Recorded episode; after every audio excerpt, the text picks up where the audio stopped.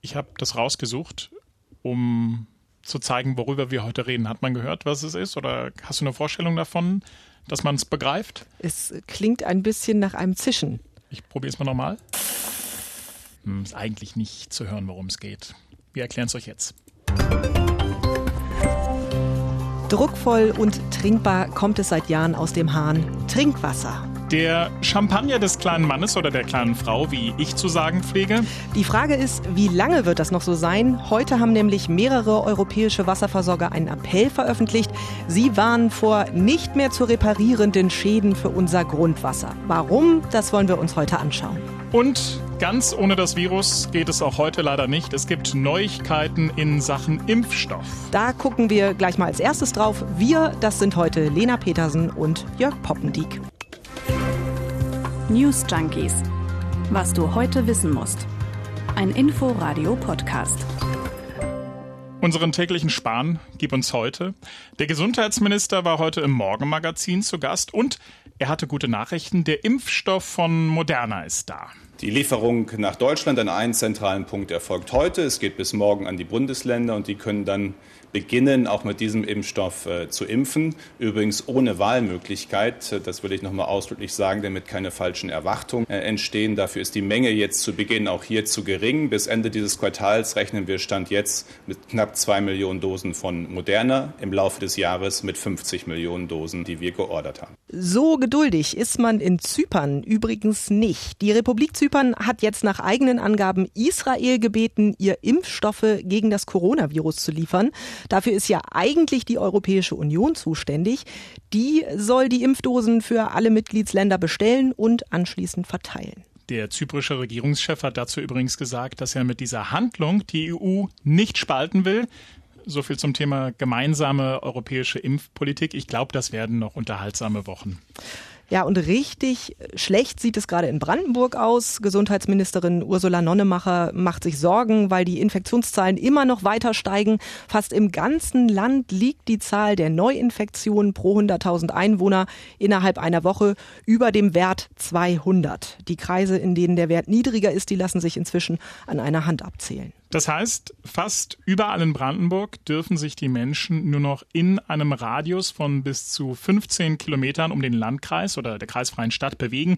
Für Berlin wird das gerade geprüft. Morgen könnte der Senat dazu entscheiden. News is what's different sagen wir in den Nachrichten. Und deshalb habe ich heute aufgehorcht. Ein Verband internationaler Wasserversorger hat einen Appell an die Politik gerichtet, vor allem an die 27 Agrarminister der EU. Die Wasserversorger fordern ein Umsteuern in der gemeinsamen Agrarpolitik in der EU, um sauberes Trinkwasser zu sichern. Und sie stellen sich hinter den European Green Deal der EU-Kommission. Naja, und das ist schon interessant. Also deshalb auch News is what's different. Eine solche Forderung hätte ich jetzt von Umweltverbänden und vielleicht auch der Wissenschaft erwartet, aber jetzt nicht unbedingt von Wasserversorgern. Deshalb haben wir uns gedacht, wir schauen uns das heute mal genauer an. Was fordern die eigentlich genau? Was haben Pestizide mit hohen Trinkwasserkosten zu tun und gäbe es eigentlich Alternativen? Also die Versorger fordern, die Trinkwasserversorgung muss gesichert werden für die künftige Generation. Und es muss verhindert werden, dass wir den Zeitpunkt für einen konsequenten Richtungswechsel verpassen und es in Sachen Trinkwasser dann nur noch um Schadensbegrenzung geht. Ja, also das Problem für die Wasserversorger, das haben Sie da heute ganz deutlich gemacht, ist nämlich folgendes. Nicht alles, was die Gewässer belastet, was da also nicht reingehört, kann zu 100 Prozent mit technischen Methoden entfernt werden. Und Kern des Problems ist in Ihren Augen die konventionelle Landwirtschaft und deren Stoffeinträge. Ja, das äh, klingt ganz herrlich wissenschaftlich. Stoffeinträge. Mhm. Äh, was Sie damit meinen, ist, äh, dass durch die industrialisierte Landwirtschaft mit zu vielen Tieren und mit einem zu hohen Einsatz von Dünger es dazu kommt, dass schädliche Nährstoffe am Ende ins Trinkwasser gelangen. Wir sehen im Grundwasser Pestizide, Einträge von Pestiziden und ihre Abbauprodukte, Einträge von Düngemitteln, von Gülle. Bei der Gülle ist es so, dass die auf die Felder auch ausgebracht wird, um sie zu entsorgen. Und da gibt es teilweise richtige Hotspots. Der, der da übrigens gerade gesprochen hat, ist Wolfgang Deinlein, Diplom-Geoökologe. Und Geschäftsführer der Internationalen Arbeitsgemeinschaft der Wasserwerke im Rheineinzugsgebiet. Das sind die, die den Appell heute veröffentlicht haben. Und Wolfgang Deinlein und seine Kollegen in anderen europäischen Ländern wollen jetzt, um es mal konkret zu machen, strengere Umweltauflagen und zwar überall in Europa. Wenn das jetzt nur einzelne Länder voranbringen und vorangehen, dann klappt das nicht. Die haben dann nämlich Wettbewerbsnachteile und äh, die Wasserversorger wollen, dass diese Auflagen dann auch ähm, anständig kontrolliert und im Zweifelsfall auch sanktioniert werden. Stimmt, sonst bringt der ganze Spaß ja nichts. Und die Wasserversorger wollen, dass grundsätzlich mehr Geld ausgegeben wird, um ganz gezielt Ökolandbau zu fördern und zwar zuallererst mal in Wasserschutzgebieten. Nur so lässt sich das Problem nämlich zügig mit den Pestiziden im Wasser in den Griff kriegen. Dann stellt sich als erstes mal die Frage, was ist das jetzt überhaupt für mhm. Zeug? Also fangen wir mal an mit Nitrat. Ähm, das ist ja jetzt nicht grundsätzlich schlecht. Das wird ja aus einem guten Grund auch auf unseren Feldern verteilt. Das ist ein super Nährstoff für unsere Pflanzen und äh, das sind Salze der Salpetersäure. Genau, die lösen sich leicht im Wasser auf. Diese Salze sind im Kunstdünger drin und auch wenn Wirtschaftsdünger, das ist Gülle, habe ich heute gelernt, auf die Felder kommt, auch dann entsteht Nitrat im Boden. Also so weit, so sinnvoll. Nitrat ist aber nicht ohne, ob das nun tatsächlich krebserregend ist oder nicht. Darüber ist sich die Forschung noch nicht ganz im Klaren. Was aber auf jeden Fall ein Problem ist, äh, in unseren Körpern wird aus Nitrat leicht Nitrit. Das kann zum Beispiel passieren, wenn wir das in irgendeiner Form essen oder trinken. Und dann wird es übrigens hässlich. Nitrit verändert unser Blut, genauer gesagt den roten Blutfarbstoff. Und der sorgt unter anderem dafür, dass Sauerstoff von der Lunge in den restlichen Körper verteilt wird. Das heißt, mit zu viel Nitrit im Körper geht uns die Puste aus, es fehlt Sauerstoff im Gewebe und im allerschlimmsten Fall kann man ersticken. Und diese Gefahr, dass das äh, passiert, dass man tatsächlich erstickt, äh, die ist bei Älteren geringer als bei Jüngeren. Ältere haben da genug Enzyme im Körper, um dieses Nitrit wieder zu verwandeln. Das haben kleine Kinder noch nicht. Und äh, bei Säuglingen ist es auch so, dass der Magen noch nicht ganz entwickelt ist. Da gibt es dann noch mehr Bakterien, die aus dem unbedenklichen Nitrat das üble Nitrit machen. Also für Säuglinge sind diese hohen Nitratwerte im Wasser besonders gefährlich. Und die sind teilweise richtig hoch. Also wenn wir jetzt mal aufs Grundwasser gucken. Vom Deutschen Institut für Wirtschaftsforschung gibt es da eine Karte, die anzeigt, wo die Belastung wie hoch ausfällt. Es gibt da einen Grenzwert, der gilt für ganz Europa. 50 Milligramm Nitrat dürfen in einem Liter Grundwasser sein. Und dieser Wert wird in ganz Deutschland bei etwa einem Fünftel, das muss man sich mal vorstellen, einem Fünftel aller Messstellen überschritten. Und in den Gebieten mit viel konventioneller Landwirtschaft, da liegen dann noch mehr Messstellen über diesem Grenzwert, also zum Beispiel in Nordrhein-Westfalen oder in Niedersachsen. Das Nitrat sickert also in unser Grundwasser und das landet dann natürlich auch in unserem Getreide, im Käse am Ende, im Fleisch oder im Gemüse. Da gibt's dann auch so ein paar Sorten, da habe ich heute auch äh, Falten auf der Stirn gehabt mit besonders hohen Werten, Spinat oder Rucola zum Beispiel. Ja, also nicht jeden Tag kiloweise Rucola essen. Ja, ich muss da auch in der Kommunikation mit meiner Tochter möglicherweise nochmal was ändern, war mir so nicht klar. Jetzt haben wir ganz viel über Nitrat und Nitrit geredet. Die Pestizide, die sind aber auch nicht ohne, äh, das ist auch ein Problem für das Wasser. Ähm, das sind äh, vor allem Pflanzenschutzmittel, die sollen dafür sorgen, dass Nutzpflanzen geschützt werden, wie der Name schon sagt, vor Tieren oder vor Krankheiten. Die Mittel werden dann zum Beispiel gespritzt oder die kommen als Granulat in den Boden. Wie viele Tonnen, denkst du, kommen äh, pro Jahr auf die Felder in Deutschland? Ah, ich kann, du hast recherchiert, ich kann mich jetzt eigentlich nur, nur, nur blamieren. Ähm, ja. Hilf mir. Okay, ich sag's, ähm, der Naturschutzbund spricht da von 40.000 Tonnen pro Jahr. Und auch davon landet dann leider viel bei uns Menschen. Zum einen dann über äh, zum Teil belastetes Obst und Gemüse aus dem Supermarkt und zum anderen auch übers Wasser. Es gibt ja jetzt nicht nur ein Pflanzenschutzmittel, sondern da gibt's zig unterschiedliche Mittel. Da gibt es dann auch eine bestimmte Vorgehensweise, damit die überhaupt zugelassen werden dürfen. Die Pestizide werden aber, und das ist ein Problem, teilweise nur oberflächlich geprüft. Das übernimmt dann manchmal sogar der Hersteller selbst. Und dann kommt eben auch so ein umstrittenes Unkrautgift wie Glyphosat auf den Markt. Und es ist ja jetzt auch nicht so, als hätte man in der Politik nicht erkannt, äh, dass man da an die Pestizide ran muss. Das Ziel der Kommission ist, in 15 Jahren soll ein Fünftel der landwirtschaftlichen Flächen ökologisch bewirtschaftet werden und damit dann eben der Einsatz von Pestiziden und Dünger auch sinken. Aber wenn man dann mal schaut, wie das Ganze erreicht werden soll, dann klingt das doch auch für mich ganz schön futuristisch. Absolut. Man setzt da nämlich auf digitale Technologie, also schnelles Internet an jedem Acker, Sensoren im Boden sollen messen und in Echtzeit melden, wie es dem Boden geht. Auch Drohnen sollen zum Einsatz kommen. All das soll den Landwirten helfen, ressourcenschonender zu arbeiten und Pestizide und Dünger Punkt genauer einzusetzen. Also schnelles Internet an jedem Acker. Wenn ich da jetzt an Brandenburg und an die Internetverbindung denke, dann frage ich mich, ob wir das jetzt überhaupt auch miterleben werden. Kann, kann, ich mir, kann ich mir noch nicht so richtig vorstellen. Grundsätzlich ist es ja aber so, dass die Bundesregierung schon jetzt viel, viel Geld ausgibt für die Modernisierung der Landwirtschaft. Fast eine Milliarde Euro an Fördergeldern stehen da gerade bereit. Gefördert werden zum Beispiel Maschinen, die Dünge- und Pflanzenschutzmittel besonders exakt ausbringen können.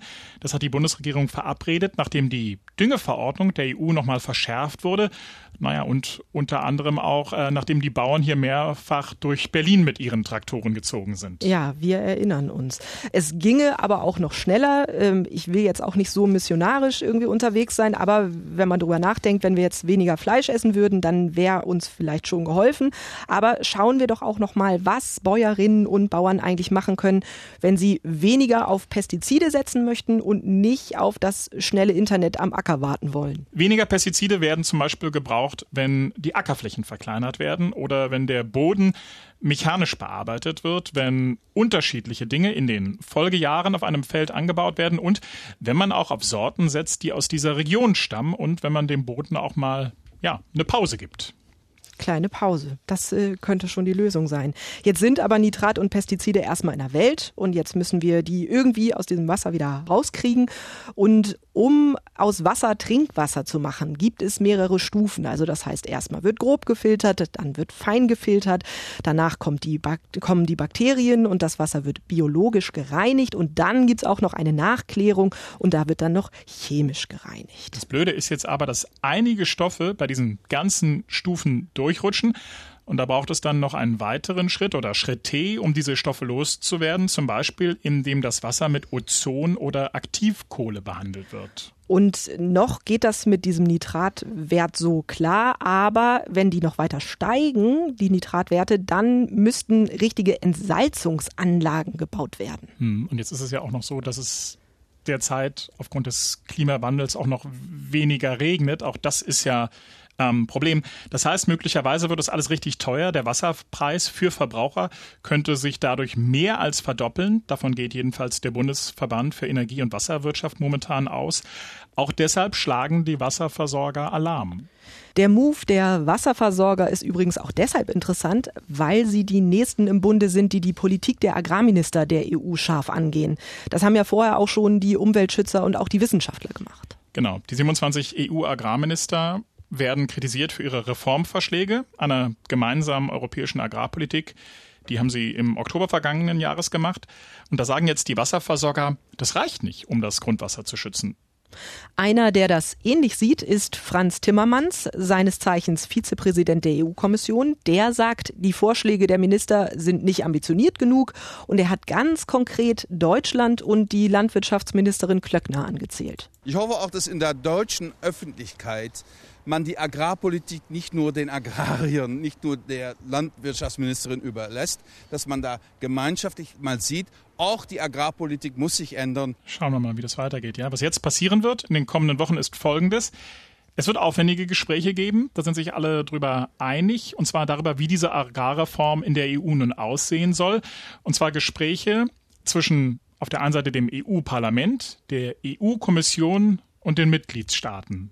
Und wohin die Reise dann gehen soll, ist klar, mehr Ökolandbau, aber in welchem Tempo und wie, äh, darüber wird gestritten.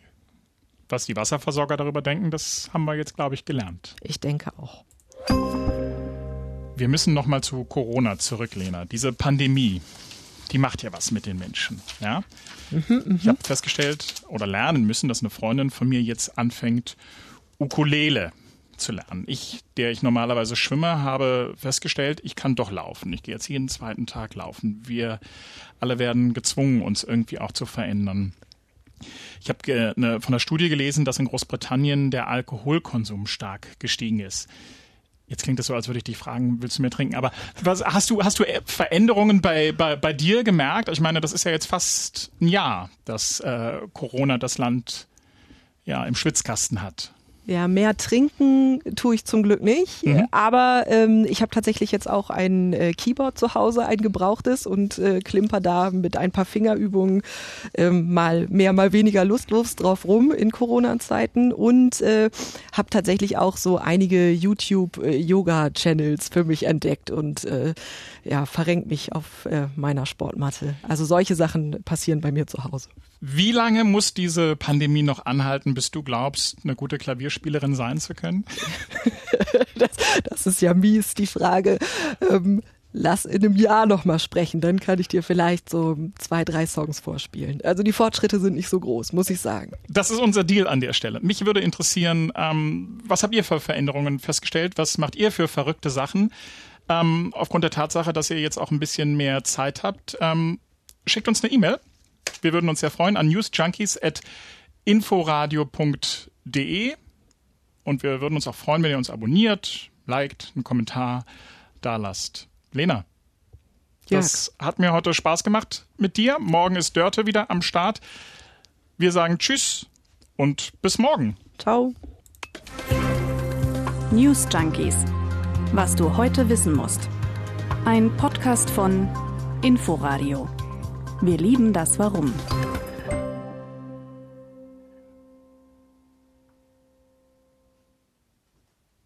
Ploing. Das ist meine größte Sorge, da bin ich total